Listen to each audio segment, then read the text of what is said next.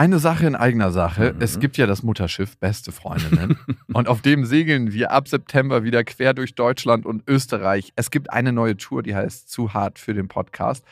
Und da kommen so ein paar Inhalte rein, die wirklich zu hart sind für den Podcast. Es gibt sehr viel Interaktion mit euch. Es wird ein Riesenspaß. Es ist immer wahnsinnig lustig, was uns die Leute danach spiegeln. Man hat einfach einen saugeilen Abend. Also wir zumindest. Wir zumindest und hoffentlich auch alle anderen. Wir hatten auch letztes Mal die Erfahrung gemacht, dass beste Vaterfreudenhörer bei der Tour waren und auch sehr viel Spaß hatten. Ja, unbedingt. Und unbedingt. irritiert waren, was wir hier überhaupt machen. ja, ganz Freunde. genau. Es gibt ja Leute, die hören beste Vaterfreunde, die kennen beste Freundinnen nicht. Mhm. Und es wird eine gesunde Mischung. Also sowohl beste Freundinnen als auch beste Vaterfreundenhörer werden abgeholt. Und ihr könnt euch jetzt die Karten sichern. Die Infos findet ihr in den Shownotes und die Karten gibt es auf bestefreundinnen.de. Und es gibt nicht so viele. Also falls ihr überlegt, macht's lieber jetzt. Eisfreiheit. Ich habe, ich habe lieb.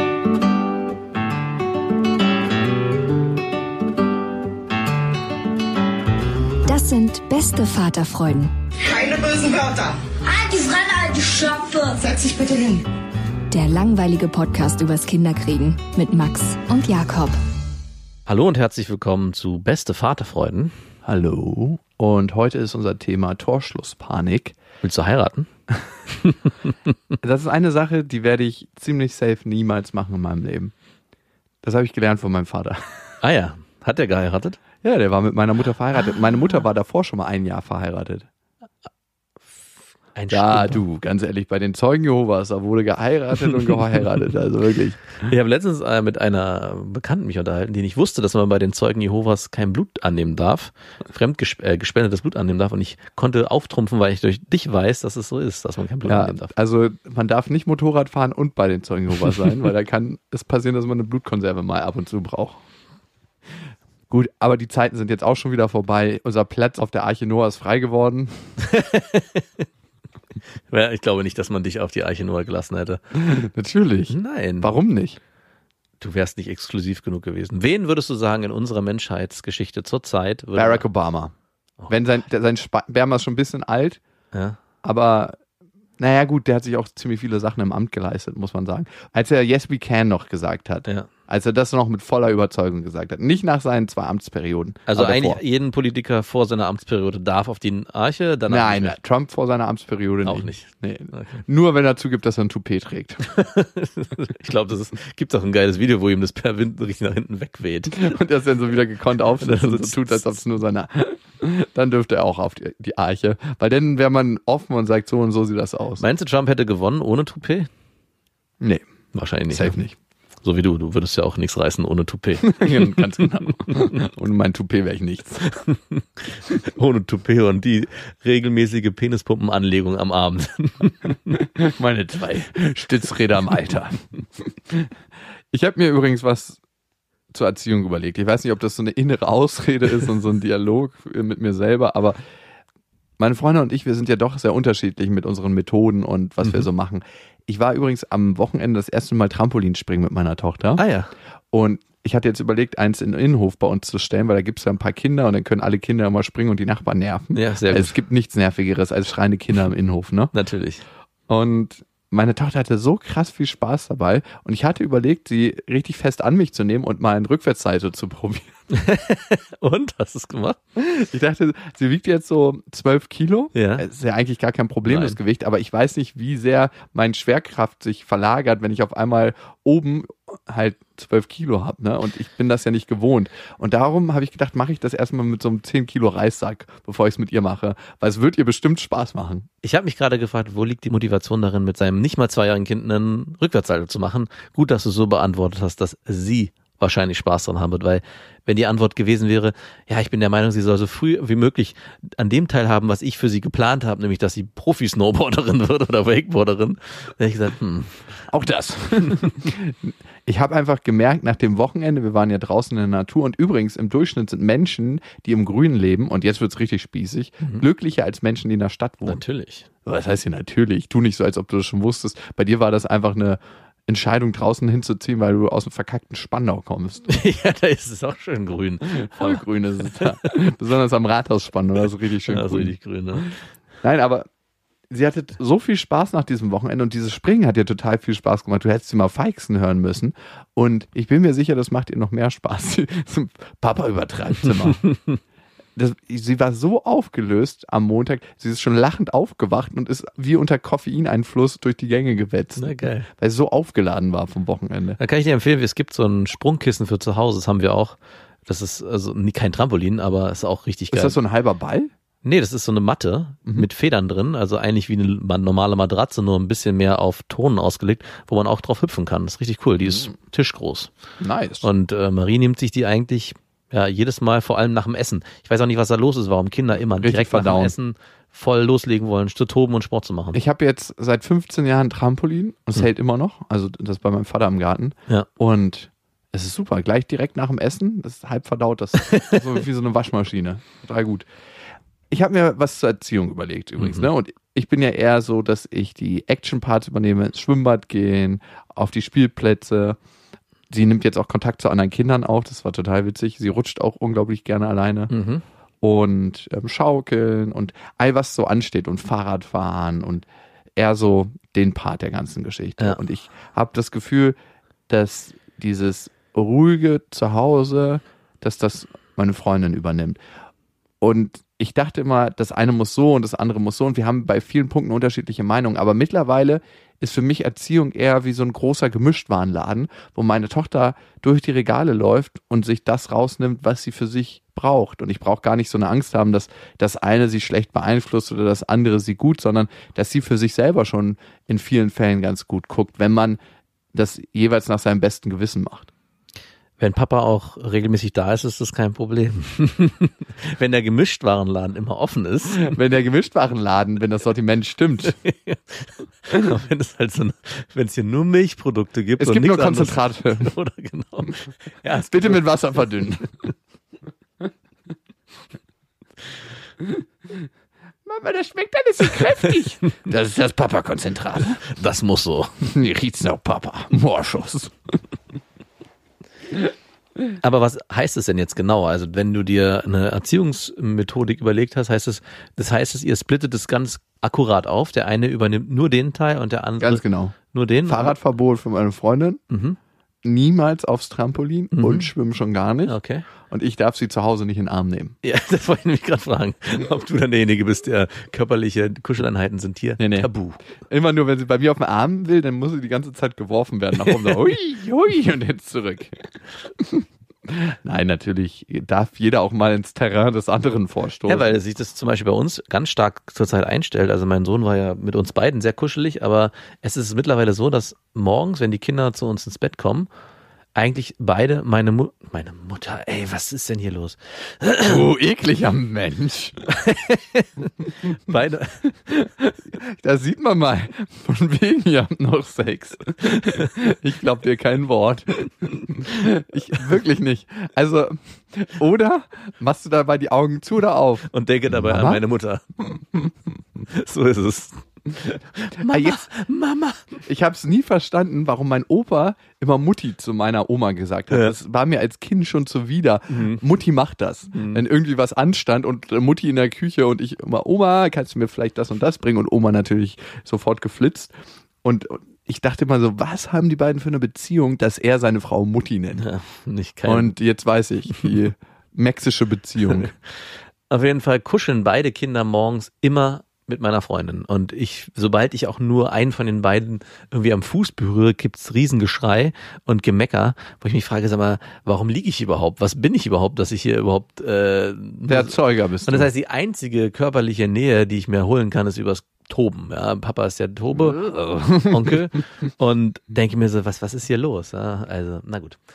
das da- haben sich auch manche gedacht und darum sind sie religiös geworden. Und ich meine, ich habe dir gerade vorgeworfen, dass äh, du anscheinend nur den einen Teil und deine Freundin den anderen Teil übernimmt. Aber bei uns, obwohl wir es nicht so handhaben, in der Praxis äh, entsteht es trotzdem organisch, dass meine Freundin vor allem dieses Umsorgen oder dieses Kuschel, diese Kuscheleinheiten an sich, an sich bindet, ohne dass sie es bewusst so will und macht. Und dieses Toben und dieses aktive und diesen sportlichen Teil, Das übernehme ich Lass dir doch da nichts erzählen. Deine Freundin spricht den Mantra ein. Nicht mit Papa kuscheln. Ach so, meinst du das, dass sie, wenn ja, ich ja, die da bin? unterbindet das aktiv. Da würde ich mir gar nichts erzählen lassen. Und alles, was sie jetzt sagt, die lügt. Hm, Das kann natürlich sein. 100 Prozent. Weil meine Tochter ist total krass verkuschelt geworden, auch bei mir. Ah, also, ja. die ist jetzt erst neuerdings verkuschelt. Ah, ich dachte, sie war schon immer so, dass sie anhänglich bei dir war. Naja, die ist halt gerne auf dem Arm und guckt sich von da aus die Welt an. Aber ich wäre auch gerne auf dem Arm bei irgendeinem Riesen. Wenn so ein 4,50 Meter Riese ankommen würde und sagt, ich trage dich durch die Gegend, warum nicht? Das ist super komfortabel. Man hat die ganze Zeit Körperwärme, man hat die ganze Zeit den Ausblick von oben Hm. und man muss einfach nur hinzeigen, wo man will. Nee, aber mit verkuschelt meine ich, dass wenn sie auf dem Arm ist, dass sie auch mal den Kopf auf die Schulter Ja, legt genau. und, und da morgens ankommt und sich mal auf den Bauch legt von einem. Genau. Aber immer nur so zwei, drei Sekunden. Das ist immer nur so ein, so ein kurzer Moment, so, wo man sich so denkt, mm, Genau. so habe ich mir Kinderkriegen vorgestellt. Aber- dann nee, Aber nur diese zwei, drei Sekunden habe ich halt auch nur. Also mehr ist es bei dir eigentlich auch nicht. Es gibt mal die Situation, wenn die sehr müde sind. doch, nach dem Baden. Du musst die Kinder kalt baden und Ja, dann, das- das kenn ich verfroren. auch. dann halten sie sich so, klammern Ja, ja. sie sich so fest. Was ich dir empfehlen kann nach dem Baden, deine Tochter ist jetzt auch alt genug, ich habe die immer ins Handtuch reingewickelt, so reingelegt und habe sie dann durchs Badezimmer geschwungen, von links nach rechts, wie so eine riesengroße Schiffschaukel. Sie, sie- braucht das, nach dem Baden ist sie am liebsten, dann will sie sofort auf dem Arm, ist halt noch klatschnass. Und dann ziehe ich mir mal mein T-Shirt aus, dass sie nackig auf dem Arm kann. Ja, genau. Und dann wickel ich sie so von außen in ein Handtuch Genau. und halte sie erstmal fest. Und sie klammert sich wie so ein kleiner Blutegel dann fest. Und danach schwingen. Perfekt. Danach schwingen, okay. Kann ich dir nur empfehlen. Du würdest feiern. Aber du musst aufpassen mit der, ihr habt ein bisschen größeres Bad, bei uns war es immer sehr haarscharf an der Badewannentkante vorbei mit dem Kopf und hinten an der anderen Seite mit den Füßen zur Tür. Aber diese Glasscheiben sind doch bruchsicher, oder? Ja, ja, da passiert nichts. Da passiert gar nichts, brauchst gar keine Sorgen machen. Wie sieht's eigentlich bei uns bei Instagram aus? Äh, wir sind bei fast 8000, 7600 haben wir. Wow, gar nicht schlecht. Wenn ihr den Podcast abonnieren wollt, tut das gerne auf dieser, Spotify und iTunes. Und da freuen wir uns über Kommentare und Bewertungen. Also wenn ihr den Podcast darüber anderen Menschen empfehlen wollt oder auch davon abraten möchtet, tut das gerne in einer kleinen schriftlichen Form. Darüber würden wir uns sehr freuen. Wir freuen uns auch über Hörermails. Und das Thema spielt auch auf eine Hörermail an. Gesa hat uns geschrieben und ich lese einfach mal vor. Hi Jungs, ich habe euch heute bei einem einsamen Spaziergang mitgenommen und jetzt spontan am Fluss mit einem Bier das Bedürfnis gehabt, euch mal an meinem Leben teilhaben zu lassen. Ich bin 30 und mein Privatleben ist irgendwie zurück auf Start. Mein Ex hat mich letztes Jahr nach fünf Jahren Beziehung, in denen wir auch versucht haben, ein Kind zu kriegen, für eine Kollegin verlassen. Fair enough. Da sind sie die Anglizismen, die man benutzt, um die emotionale Distanz herzustellen. Das haben wir mal in beste Freundinnen besprochen. An sich ist das okay für mich und ich trauere ihm auch nicht nach. Schlimm ist für mich, dass ich gerade Angst habe, dass das meine letzte Chance und einzige Chance auf eine Familie war. Warum? Ich würde mich nicht als Frau bezeichnen, in die man sich auf den ersten Blick verliebt. Bla bla bla. Ja, ich sehe nicht schlecht aus. Das ist nicht das Problem. Aber ich bin eher grob, hab ein bisschen Humor, rede hauptsächlich übers Klettern oder Trashfilme und habe Schwierigkeiten, Weiblichkeit zu zeigen. Wenn man mich nicht wirklich gut kennt, ahnt man nicht, dass ich die bin, die aufs Klo zum Heulen verschwindet, wenn Kolleginnen ihre frisch geschlüpften Babys im Büro vorführen. Mein engster Freund sagt, er steht eher auf geschminkte Mädchen, die auch mal Hilfe brauchen. Und meine Empörung hat ganz schnell nachgelassen, als mir eingefallen ist, dass ich auf Männer stehe, die so aussehen, als könnten sie einen Grizzly mit ihren bloßen Händen erlegen. Meine Quotenlesbenfreundin sagt, dass ich lesbischer aussehe als sie. Mein Bruder sagt, dass er glaubt, dass ich mir eher einen devoten Partner suchen müsste, weil ich zu dominant bin. Tatsächlich will ich mich aber durchaus weiblich in einer Beziehung fühlen. Und nichts turnt mich so ab wie ein Mann, der sich unterwirft. So auf Augenhöhe wäre geil. Ich denke, dass ganz viel meiner Distanz daher kommt, dass ich die Seelenficke aussieben will. So welche wie Jakob. Und das klappt auch wunderbar. Das hat sie nicht geschrieben, das habe ich dazu gelegt. Ich wollte nur mal deine Waschmaschinenlache hören. Weil die von mir nicht das bekommen, was sie wollen. Die anderen aber eben auch nicht. Langsam bekomme ich darüber hinaus den Eindruck, dass nur noch das Resteficken übrig ist. Und natürlich hilft es nicht, dass ich außer dem oben genannten Freund keinen einzigen Single in meinem Leben habe. Um das Ganze vielleicht nicht so jämmerlich enden zu lassen, es hilft, einfach durch die Gegend zu laufen, euch zu hören, hin und wieder zu kichern. Gisa, erstmal danke für deine Offenheit. Und mit der Frage habe ich mich in letzter Zeit sehr, sehr häufig beschäftigt, weil was in meinem Leben passiert ist, was mich ein bisschen resettet hat in manchen Lebensfragen. Die Frage ist immer, warum zeigst du nicht deine persönlichen Gefühle, das, was dich wirklich umtreibt, deine inneren Farben nach außen? Hm. Was befürchtest du, wenn du das tun würdest? Ne? Dann zeigst du eigentlich dein wahres Ich. Wenn du vielleicht auch mal die Tränen zulassen würdest vor deiner Kollegin und sagen würdest, das rührt mich, dass du Familienglück gefunden hast. Das glaube ich, würde auch was in deiner Kollegin auslösen und in der Beziehung mit deiner Kollegin. Und vielleicht auch mit einem potenziellen Single, der da in der, auf der Arbeit Die rumschreibt. hat geweint, die hat noch kein Kind, jetzt kann ich ran. Ja, also wirklich. Ich glaube, das würde sich auch nach außen übertragen und andere würden das wahrnehmen. ja. Ich finde, wenn man merkt, dass jemand authentisch seine Gefühle zeigen kann, es gibt nichts, was männlicher oder weiblicher ist. Ich nenne es mal menschlicher und menschlich attraktiver macht. Das ist so schön. Für mich ist das so. Ja. Also, das, da gehört natürlich viel Größe dazu und damit macht man sich ein Stück weit verwundbar. Und das ist ein Feld, wo ich selber eine sehr, sehr große Unsicherheit habe. Hm. Und ich glaube, in ganz kleinen Babyschritten das zu gehen und zu sagen, ich gebe zu, dass ich diese Wünsche in meinem Leben habe. Ich gebe zu, dass ich das Bedürfnis nach einer harmonischen Familie habe. Ich gebe zu, dass ich das Bedürfnis nach Zuhause habe. Ich gebe zu, dass ich nach außen hin perfekt wirken will, weil ich Angst habe, dass die Leute den, der ich eigentlich bin und den, der ich innerlich bin, dass sie diesen nicht mögen. Hm. Die Frage ist, wie kannst du das in kleinen Schritten machen? Und ich glaube, das ist genau diese Weiblichkeit, die du ansprichst, die Männern vielleicht fehlt. Und das heißt nicht, oh, ich bin so hilflos, ich kann das Regal nicht aufbauen. ich finde, das ist nicht Weiblichkeit. Ich würde es gar nicht in Weiblichkeit und Männlichkeit einkategorisieren wollen. Ich finde es einfach authentisch, sich zu zeigen mit seiner Verletzlichkeit. Und diese Torschlusspanik, das ist ja eigentlich das Thema, die kann ich ein Stück weit sehr gut nachvollziehen. Also ich bin der Letzte in meiner, also gut, ich habe einen zwölfjährigen Bruder, den ich klammer ich mal aus, aber in meiner Familie gewesen, der ein Kind bekommen hat oder ein Kind gezeugt hat, ja in meinem Fall, was ja auch nicht geplant war. Und ich hatte mir eigentlich gesagt, also drei, vier Jahre möchte ich die Frau schon kennen, bevor man ein Kind zeugt. Ne? Mhm. Das war so mein Ding. Wie lange wart ihr zusammen? Äh, Drei, vier Jahre. Genau. drei Jahre zusammen, vier Jahre. Äh, genau, dreieinhalb Jahre und dann haben wir das Kind gezeugt. Das ist eine gute Zeit, ne? Mhm. Aber ich werde an dem Tag dabei sein, wenn eure Beziehung zerbricht. Und auch das hat nicht ausgereicht, diese dreieinhalb Jahre Probezeit. Würdest du mein Scheidungszeuge sein? Braucht man Scheidungszeuge? Keine Ahnung, ich habe es mir gerade ausgedacht. Man braucht einen Trauzeugen. Ich würde dich auf jeden Fall backen und irgendwelche schmutzigen Geschichten im Background erfinden. Für treue Tester in die Spur schicken. Ja, Ich, ich glaube, es ist tatsächlich irrelevant, wie lange man sich kennt. Also klar ist die Wahrscheinlichkeit, wenn man sich lange kennt und lange zusammen war und lange eine harmonische Beziehung führt, natürlich ist das, glaube ich, für alle Beteiligten das Beste. Ja. Wenn es nicht so ist, ist es halt nicht so wie bei mir. Ich hatte aber einen Kumpel, gerade sieben Jahre mit seiner Frau zusammen, Freundin zusammen gewesen, Mhm. Kind gezeugt, wirkliches Wunschkind. Ja.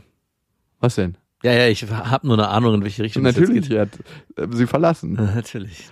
Und mit einer Arbeitskollegin, Mhm. Und sie ist schwanger. die haben schon ihr Kindchen. Ah ja. Und das erste Mal meinte er so zu mir so, ja, ich habe da eine kennengelernt und wir verstehen uns wirklich ganz, ganz toll. Und ich dachte mir so schon, oh, ich weiß, wie gut ihr euch versteht. Aber diese Torschlusspanik, die kann ich total gut nachvollziehen, Ja. weil in dir wird auch der Wunsch stecken, eine Familie zu gründen Mhm. und diese Geborgenheit von Familie zu erspüren und zu gucken, wie sich das anfühlt. Es fühlt sich, glaube ich, für jeden ganz individuell anders an. Das ist so zum, mein Learning. Ich Ja. habe mir das anders vorgestellt, als es letzten Endes Mhm. ist. Ich habe das sehr romantisiert und andere Momente sind viel, viel romantischer, als ich sie mir je vorgestellt habe. Mhm. Also die Vorstellung ist wie immer kein gutes Abbild von der Wirklichkeit. Allerdings nicht. Was mir aufgefallen ist, dass du dich sehr in ein Bild einordnest, was die Gesellschaft uns auferzwingt oder uns aufdrücken will. Also, dass du sagst, ich kann keinen Mann so kennenlernen, wie ich das mir für mich vorstelle, weil ich nicht das Gesellschaftsnorm einer weiblichen Frau lebe, sondern ich bin sportlich, ich habe Lust, Sachen anzupacken, ich bin eher die Robuste, du beschreibst dich ja selber als Kampflesbe, so will ich es jetzt mal sagen. Emotional robust. Und zu sagen, dass es da vielleicht keinen Mann gäbe, der äh, genau auch das sucht, also ein Ebenbild oder vielleicht auch keine Frau sucht, die eben dieses zarte Püppchen ist, sondern vielleicht eben genau eine Frau, die auf dem Spektrum von Weiblichkeit zu Männlichkeit eher Richtung Männlichkeit tendiert, aber trotzdem noch ihre eigene Weiblichkeit lebt, finde ich sehr schade. Und ich glaube, das ist am Ende auch so dieses Gefühl von dieser Torschlusspanik, was sich bei dir breit macht, dass du denkst, ich werde in dieser Gesellschaft so keinen Mann finden, wie ich mir das für mich selber erträume und wie ich mir das immer gewünscht habe, weil ich eben nicht die genau diese Form von Mann halt auch sucht. Ich glaube, das ist ein Zwang, von dem man sich ein bisschen frei machen muss. Ich hatte selber meine Freundin, die äh, in den klassischen Modell Weiblichkeit sehr, sehr weiblich war von ihrer körperlichen Ausstrahlung. Die hatte sehr große Brüste, ein sehr ausgeprägtes Becken und war viel, fasste sich auch schön weich an und hatte schöne lange Haare. Es war Weiß ich auch noch, die habe ich öfters mal umarmt beim Geburtstag. ah ja. Mm, also mal zwei Sekunden länger. Und die hat sich Herzlichen Glückwunsch. Und die hat sich extrem gewandelt und ist so eine Sportmaschine geworden mit Waschbrettbauch und durchgetrainierten Armen. Die Brüste sind komplett weg. Sie ist eigentlich genau das, was ich mir nicht unter Weiblichkeit vorstelle. Und für mein erster Impuls war auch so, oh, zum Glück bin ich damals mit der nicht zusammengeblieben, weil mit so einer Frau möchtest du gar nicht zusammen sein. Und ich muss das nochmal revidieren, weil es natürlich mein Wunschdenken ist, dass ich eine Frau haben will, die nicht so, so durchtrainiert und so sportlich ist. Weil sie dir immer deine eigene Unsportlichkeit. Vielleicht auch das, ja. Aber am Ende äh, wird es auf jeden Fall jemanden geben, der genau auch das in einer Frau sucht, nämlich jemanden, der aktiver und sportlicher ist und vielleicht auch nicht in diese klassische weibliche Rolle hinein verfällt. Da sagst du einen wichtigen Punkt. Ich glaube, das ist nämlich der erste Schritt vom zweiten. Ne? Dieser Familienwunsch und dieser Wunsch nach Ankommen ist, glaube ich, eigentlich ein Wunsch nach Ankommen bei sich selber. Hm. Und das hat dann nicht viel mit Familie zu tun, weil das ist sowas Ausgelagertes eigentlich.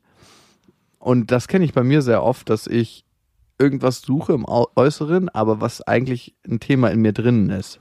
Wo ich eigentlich weiß, das ist was, was ich für mich mal aufschlüsseln kann. Und wenn das passiert ist, meistens ergeben sich die Dinge im Leben von ganz alleine. Ich kann nicht sagen, dass mein Leben immer so total gut Zahn in Zahn verlaufen ist. wenn du zurückblickst, dann dann fühlt es sich immer so an, weil alles in irgendeiner Weise ein bisschen Sinn macht und dann ist das passiert und dann wäre das sonst nicht und so. Aber in dem Moment, wo es passiert, ist auch viel Scheiße dabei, muss man Ja. sagen. Ja. Ähm, Das wäre gelogen. Aber unser Gehirn funktioniert auch einfach so alles gut zu erklären. Ein gesundes Gehirn äh, von einem psychisch gesunden Menschen.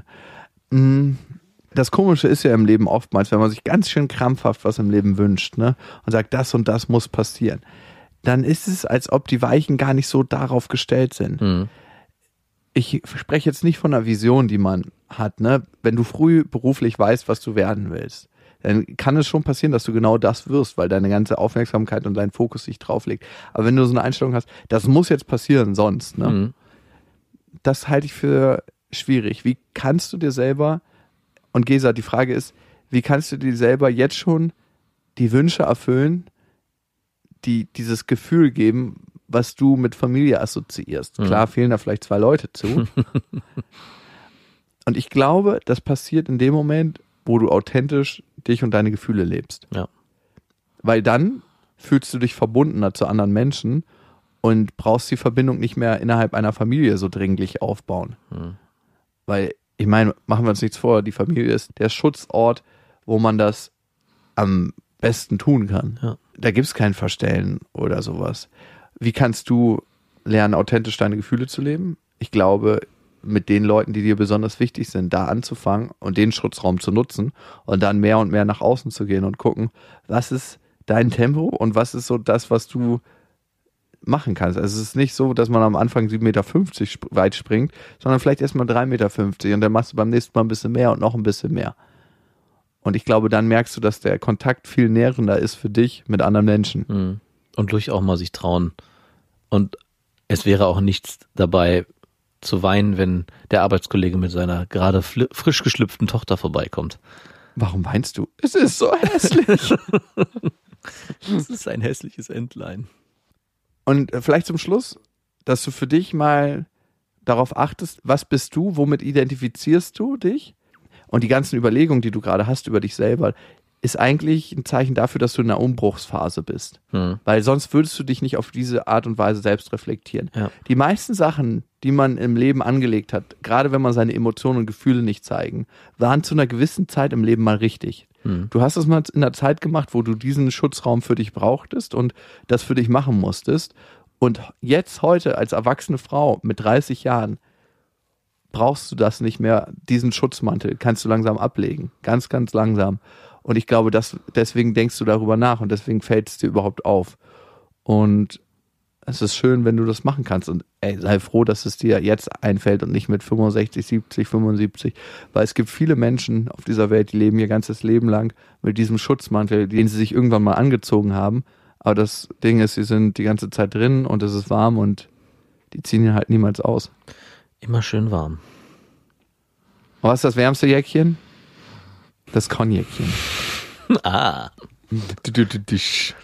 Gesa, danke für deine Offenheit. Kommen wir zur nächsten Hörermail und die kommt von Anja. Hey Max, hey Jakob. Ich hätte gern eure Meinung zu einem Thema, was mich immer intensiver beschäftigt. Ich beobachtete mit zunehmender Angst und Sorge, wie der Klimawandel unseren Planeten verändert und stelle mir oft die Frage, ob es eigentlich zu verantworten ist, Kinder in diese Welt zu setzen. Ich wollte immer Kinder und werde sie aus den von euch bereits thematisierten Egoismus heraus sicherlich auch bekommen, aber der Gedanke beschäftigt mich schon sehr. Ich träume nachts bereits von Weltuntergangsszenarien, in denen ich immer eine Riesenangst um meine Kinder habe und wir dann alle zusammen sterben. Und selbst wenn es so schlimm nicht kommt, es würde mich so unglücklich machen, wenn meine Kinder oder Enkel Dinge nicht mehr tun können, die mir jetzt unglaublich viel Freude bereiten. Zum Beispiel Snowboarden oder Helikopter fliegen mit dem Privatjet, landen auf einer unberührten Insel. oder einfach nur in der Natur sein, die Möglichkeit haben, Gletscher zu sehen, auf die Malediven zu fahren. Zu fahren vor allem, zum Liegen vielleicht. und über das Wissen der Existenz zahlreicher Tierarten. Ich ernähre mich fleischfrei, kompensiere meinen CO2-Ausschuss durch Reisen finanziell und gebe mir Mühe, möglichst wenig Plastikmüll zu verursachen. Ich weiß gerade einfach nicht, ob ich mir, statt verkrampft und angstvoll in die Zukunft zu blicken, lieber denken sollte, der Laden fliegt eh in die Luft, also lebe so verschwenderisch wie du willst und genieße das, was noch da ist. Wie seht ihr das? War auch mal eine Zeit lang mein Motto. Der Laden fliegt in die Luft. Es gibt so eine Theorie. Vollgas. Es gibt so eine Theorie, dass es besser wäre, dass wenn wir den Plan- Planeten weiter verwüsten, weil wir dann kürzere Zeit auf diesem Planeten leben Und würden. weniger Verwüstung anrichten, weil wir uns früher selber zerstören. Genau, und dadurch der Planet die größere Chance hat, sich danach wieder neu zu regenerieren. Ich halte das für absoluten Bullshit, weil dem Planeten machen 150 Jahre mehr Menschheit oder weniger, wenn das von der zerstört wird, gar nichts aus. Da bin ich mir ziemlich safe sicher. Ich glaube, es geht nicht um die 150 Jahre, sondern über diesen langen, zähen Zeitraum. ja, aber danach. ganz ehrlich, wie wir gerade voranschreiten, das ist, wird kein langer, zäher Zeitraum. Das ist, ich habe das Gefühl, wir sind schon gesprungen und haben den Abgrund schon verlassen. ist es so. Also sehr, sehr schwer zu sagen. Und ich glaube, jeder, der was anderes behauptet, spekuliert. Ich habe mir genau wie Anja die gleichen Gedanken gemacht und hatte sehr, sehr große Sorgen, Kinder in die Welt zu setzen. Mir Mhm. wurde die Entscheidung genommen. und für mich ist auch immer wieder die Frage, machst du das jetzt, weil es ja eigentlich umweltschädlich ist, machst du das jetzt, weil es Mhm. ja eigentlich...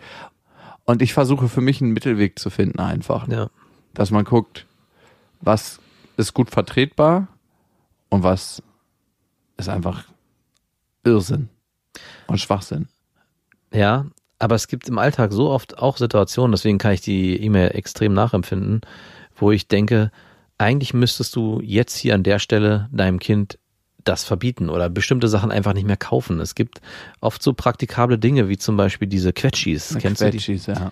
Und Diese Plastikkappen da drauf, die check ich nicht. Da Ja, und das mach kann- doch mal eine normale Verpackung. Und das Ding ist aus Alufolie. Ich meine, am Ende ist es eine riesen Umweltverschmutzung für so ein bisschen Fruchtsaft. Ah, die schmecken verdammt lecker. Leider ja.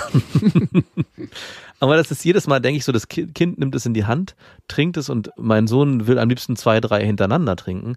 Und wenn ich das dann, dann so sehe mit diesem Plastikding, ich drehe den Deckel ab und es erfreut sich da so extrem dran und ich gucke dann da drauf und denke so, wow, es ist Müll, der am Ende wahrscheinlich auf irgendeiner Müllkippe in Indien landet. Wer weiß, in Deutschland ist die Wahrscheinlichkeit vielleicht nicht ganz so groß, aber trotzdem, eigentlich müsste man als Erwachsener mit dem Weitblick doch an der Stelle auch schon sagen, nein, ich äh, mache das selber. Ich kaufe nur noch Obst aus der Region und mach, wir machen unseren eigenen Quetschi. In Weggläsern. Genau, in Weggläsern. Ah, Also es ist ja möglich, ne? Ja, natürlich. Aber das Leben ist so verdammt komfortabel geworden. Ja. Die Frage ist immer, wo fängt man an, wo hört man auf? Und die kleinen selbstgemachten Quetschis schmecken auch viel, viel besser. Und die Frage, wo fängt man an und wo hört man auf, stellt sich ja dann auch schon in dem Moment, wo man sich als Frau oder Mann überlegt oder als Pärchen, sollten wir Kinder kriegen. Aber ich finde, das ist eigentlich der falsche Ansatz. Ich, natürlich bekämpft man das Problem so ein bisschen an der Ursache, weil wenn ich nicht mehr Menschen produziere, die die Umwelt verwüsten können, dann habe ich es ja indirekt getan. Aber auf der anderen Seite, wenn ich versuche in meinem Alltag und in meinem Leben immer mehr Einfluss darauf zu nehmen, wie ich mein eigenes Leben gestalte und meine Umweltverschmutzung und vielleicht auch dadurch es schaffe, meinen Kindern das entsprechend beizubringen, hat man, glaube ich, eine viel größere Chance, weil es wird trotzdem so viele Menschen auf der Welt geben, dass wir uns sowieso irgendwann Gedanken machen müssen, wie wir miteinander leben können. Das umweltfreundlichste, was man tun kann, ist sich jetzt einen Spaten nehmen, Mhm. nackt ausziehen, in den Wald laufen, ein tiefes Loch graben, einen Freund fragen, ob er eine halbe Stunde später vorbeikommen kann und einen zubuddeln. das ist wirklich tatsächlich wahrscheinlich das umweltfreundlichste. Aber ich würde mir wünschen, dass er da mit der BVG fährt und nicht mit dem Auto. Fahrrad. Fahrrad. Fahrrad. Aber ohne Bereifung, dass du nicht irgendwie Gummiabrieb hast auf der Straße. Auf den Felgen bitte. Und ohne Öl. Ein Holzfahrrad. Nein. Bambusfahrrad bitte. Bambus bitte. Schnell nachwachsen. mit, Ka mit Naturkautschuk zusammengebunden. Aus Naturkork. Und keinen Sattel, sondern so ein Pfropfen, auf dem man sitzt. So ein Naturkautschukpfropfen. und bei Rückenwind, dass man nicht so viel Kalorien verbraucht und ähm, dann nicht so viel essen muss. Ja.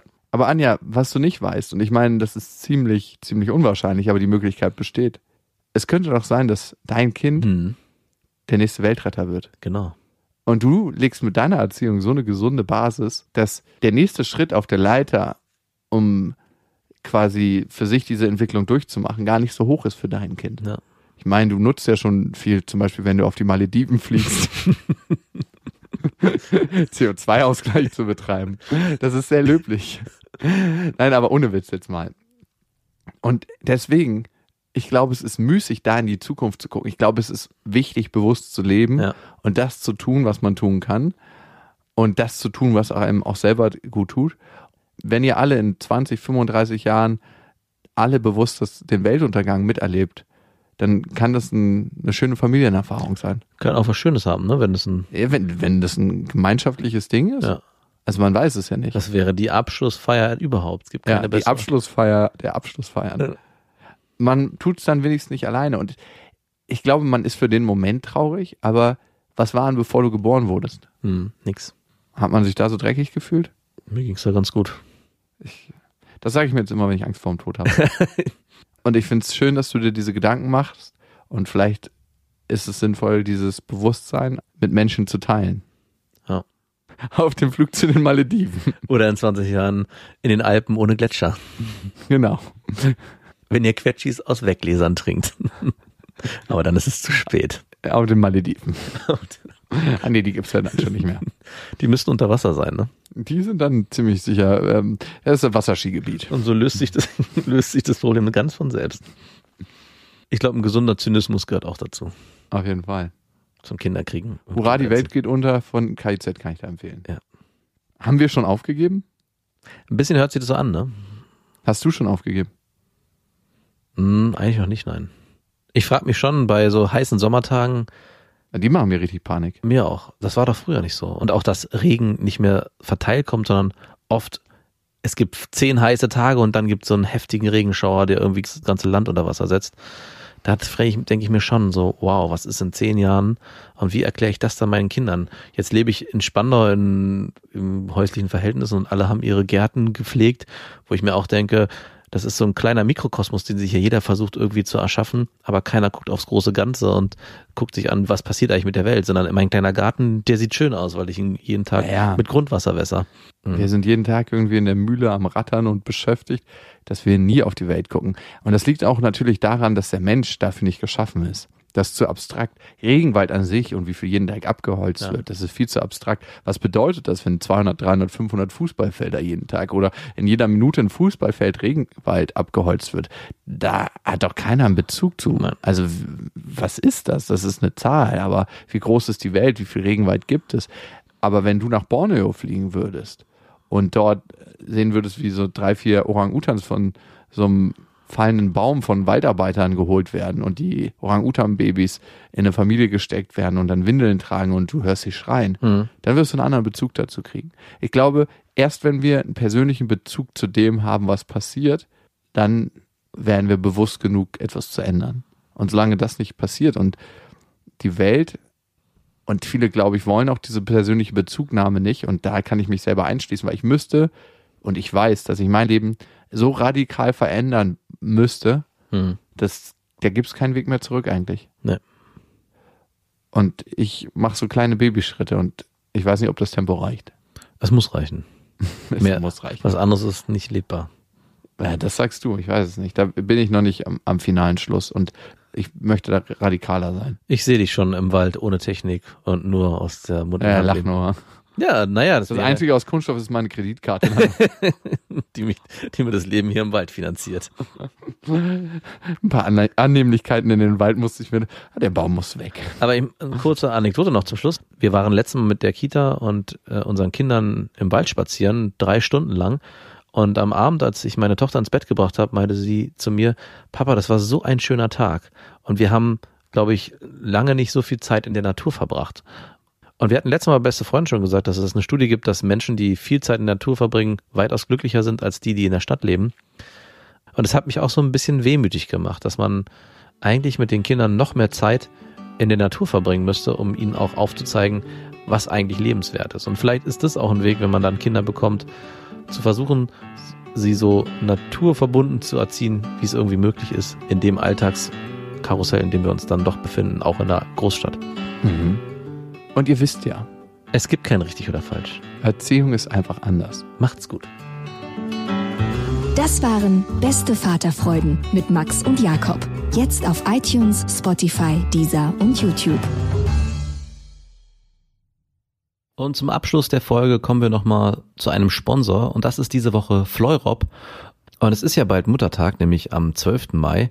Und mit Fleurop könnt ihr einen Blumenstrauß an eure Mutter versenden, der persönlich übergeben wird. Also ich glaube, es gibt nichts Schöneres, wenn man einen Blumenstrauß wirklich von Mensch zu Mensch erhält. Natürlich wäre es das Schönste, wenn man persönlich auftaucht als Tochter oder Sohn.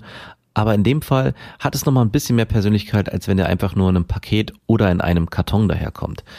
Das bietet sich vor allem dann an, wenn eure Mutter weiter weg wohnt, vielleicht in einer anderen Stadt, und ihr trotzdem dieser Blumenstraußübergabe ein bisschen Persönlichkeit mitgeben wollt. Fleurop garantiert dabei, dass die Zustellung auch am Muttertag hundertprozentig erfolgen wird. Und es ist ja ein Sonntag, also da könnt ihr euch gewiss sein, dass der Blumenstrauß auch ankommen wird. Die Sträuße werden von regionalen ausgebildeten Floristen professionell per Hand gebunden und zusätzlich unterstützt ihr damit noch den regionalen Handel und das Handwerk, denn die Blumensträuße werden aus Blumengeschäften und kleinen Blumenläden aus der Region geliefert. Fleurop ist breit aufgestellt bei seinem Muttertagssegment, also die haben von cremefarbigen Sträußen bis hin zu kräftigen Tönen alles im Angebot, aber auch in allen Preisklassen. Also für den Sparfuchs ist was dabei, aber auch für den, der seiner Mutter mal was richtig Gutes tun will. Wenn ihr das mal ausprobieren wollt, dann geht auf fleurop.de und mit dem Rabattcode Vaterfreuden19 bekommt ihr 10% Rabatt und das ohne Mindestbestellwert. Der 7-One-Audio-Podcast-Tipp. Hallo, ich bin Lynn. Und ich bin Leo. Ihr kennt uns vielleicht schon vom True Crime Podcast Mord auf Ex. Eigentlich sprechen wir da ja jede Woche über Verbrechen. Aber da gibt es ja noch ein anderes Thema, das die Menschen und uns schon immer fasziniert hat. Die Liebe. Krasse Geschichten, die wirklich passiert sind. Bonnie und Clyde zum Beispiel. Cleopatra und Caesar Oder Diana und Charles. oder halt Camilla. Liebe gibt's bei True Love aber auch nicht nur im klassischen Sinne. Es geht auch um Familie, um die Liebe zum Beruf oder sich selbst oder Freundschaft. Am besten sind ja auch eh die Filme, wo dann am Ende steht, nach einer wahren Begebenheit. Das sind so Geschichten, die kannst du dir eigentlich gar nicht ausdenken. Ja. Und das gibt's jetzt eben als Podcast. Und das Ganze heißt True Love.